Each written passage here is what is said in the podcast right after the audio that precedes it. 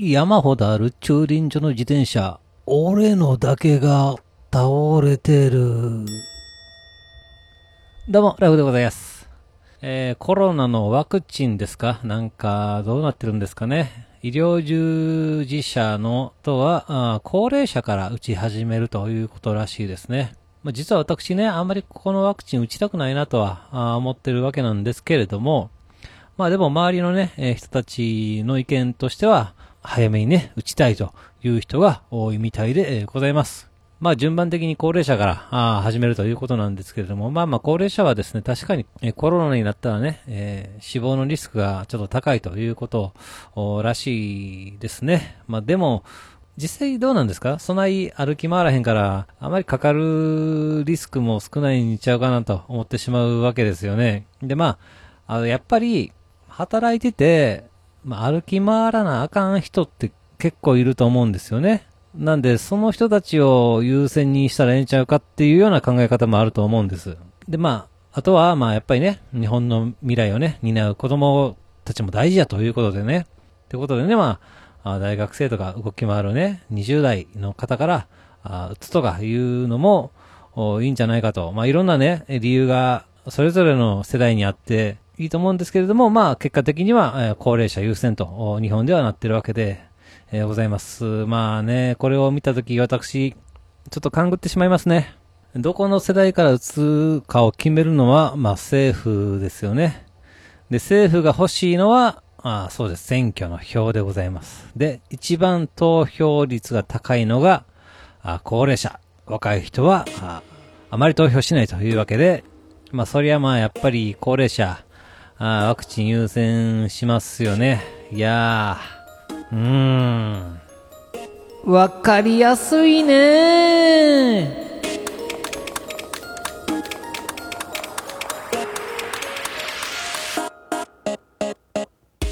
はい、始まりました。一人笑い第160回ということで、この番組はずっと笑っていたい年のスピンオフ番組として、私、ラフ一人で喋るポッドキャスト番組です。まあ、あの、関西のね、宝塚出身の私としましてはですね、まあ、やっぱりあの、神戸のね、モッコスラーメンっていうラーメン屋さんのラーメンが、実は、一番好きなラーメンなんです。もう大学の頃に初めて出会ったんですけれども、もう好きすぎてもう何度も何度も通っております。ただこのモッコスラーメンがですね、えーこっちの関東にはないんですね。てなことで、まあ関西に帰った時だけ、えー食べるというような、ここも何年もそういう形なんですけれども、いつですか？最後食べたのは2年前ですかね。えー帰った時に一人で食べに行ったのを覚えております。で、まあ、このね、コロナの状況ということで、まあ、いろんな飲食店が、まあ、やっぱり通販をね、重点をね、置くわけですよ。というわけで、えー久々にモッコスラーメンのホームページを見てみたら、なんと、通販サイトが用意されてましたね。まあ、何度も何度もね、あーモッコスラーメン食べたいなと思うたびに、まあ、このモッコスのホームページを見ては、あ通販やってへんかなというようなことを調べてたわけなんですけれども、久々に見たら、やっぱりできてましたね。やったーと。これは頼むしかないでしょうということで、えー、なんと、10人前5400円頼んでしまいました。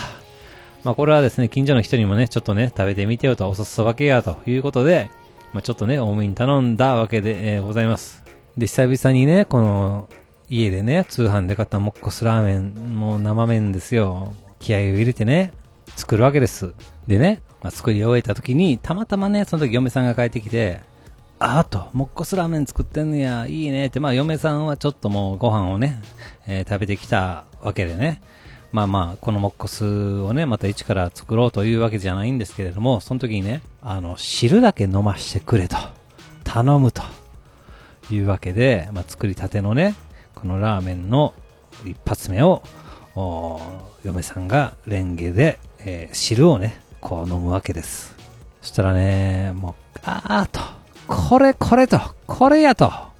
いうわけですよ。おーと。もうそないな素敵な反応をするんやと思って、私もね、思わずね、えーレンゲで、えー汁を飲むわけですけれども、あーと、懐かしいと、うまいと、まあ、思い出補正もあるかもしれませんけれども、やっぱりね、この思い出のおラーメン、最高でございました。えー、もう細麺でね、豚骨醤油なわけです。で、このね、豚骨醤油の醤油がね、最高にうまいんですよね。もう、ペロリですよ。あっという間にね、えー、まあ、食してしまったわけでございます。で、ま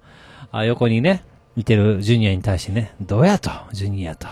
これがね、俺らの青春の味やと。うまいやろというわけでね、このね、様子を見るわけですけれども、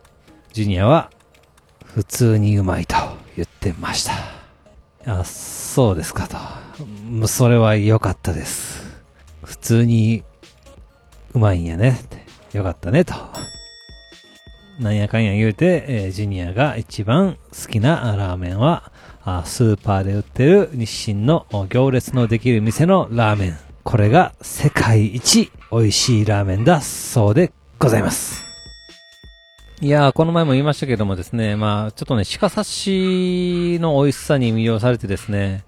えー、まあ、昔ね、えー、学生の頃にね、鹿刺しを食べてね、最高に美味しいなと魅了されて、えー、思わず鹿肉のね、ブロックを買って、え低温調理をね、したわけですけれども、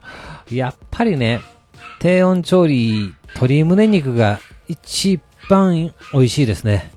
えー、鹿の時はやっぱり独特なこの野生の荒々しい味、そしてこの野生のちょっとした臭み、えー、これを抜くのが非常に難しいわけです。で、えー、いろいろ総合的に考えてどう考えても鶏胸肉、ね、えー、低温調理は鶏胸肉に軍配が上がってしまいます。まあね、大体ね、胸肉めっちゃくちゃ安いですね。えー、調理も非常に簡単でございます。このね、胸肉に塩を振って、えー、そしてジップロックに突っ込んで、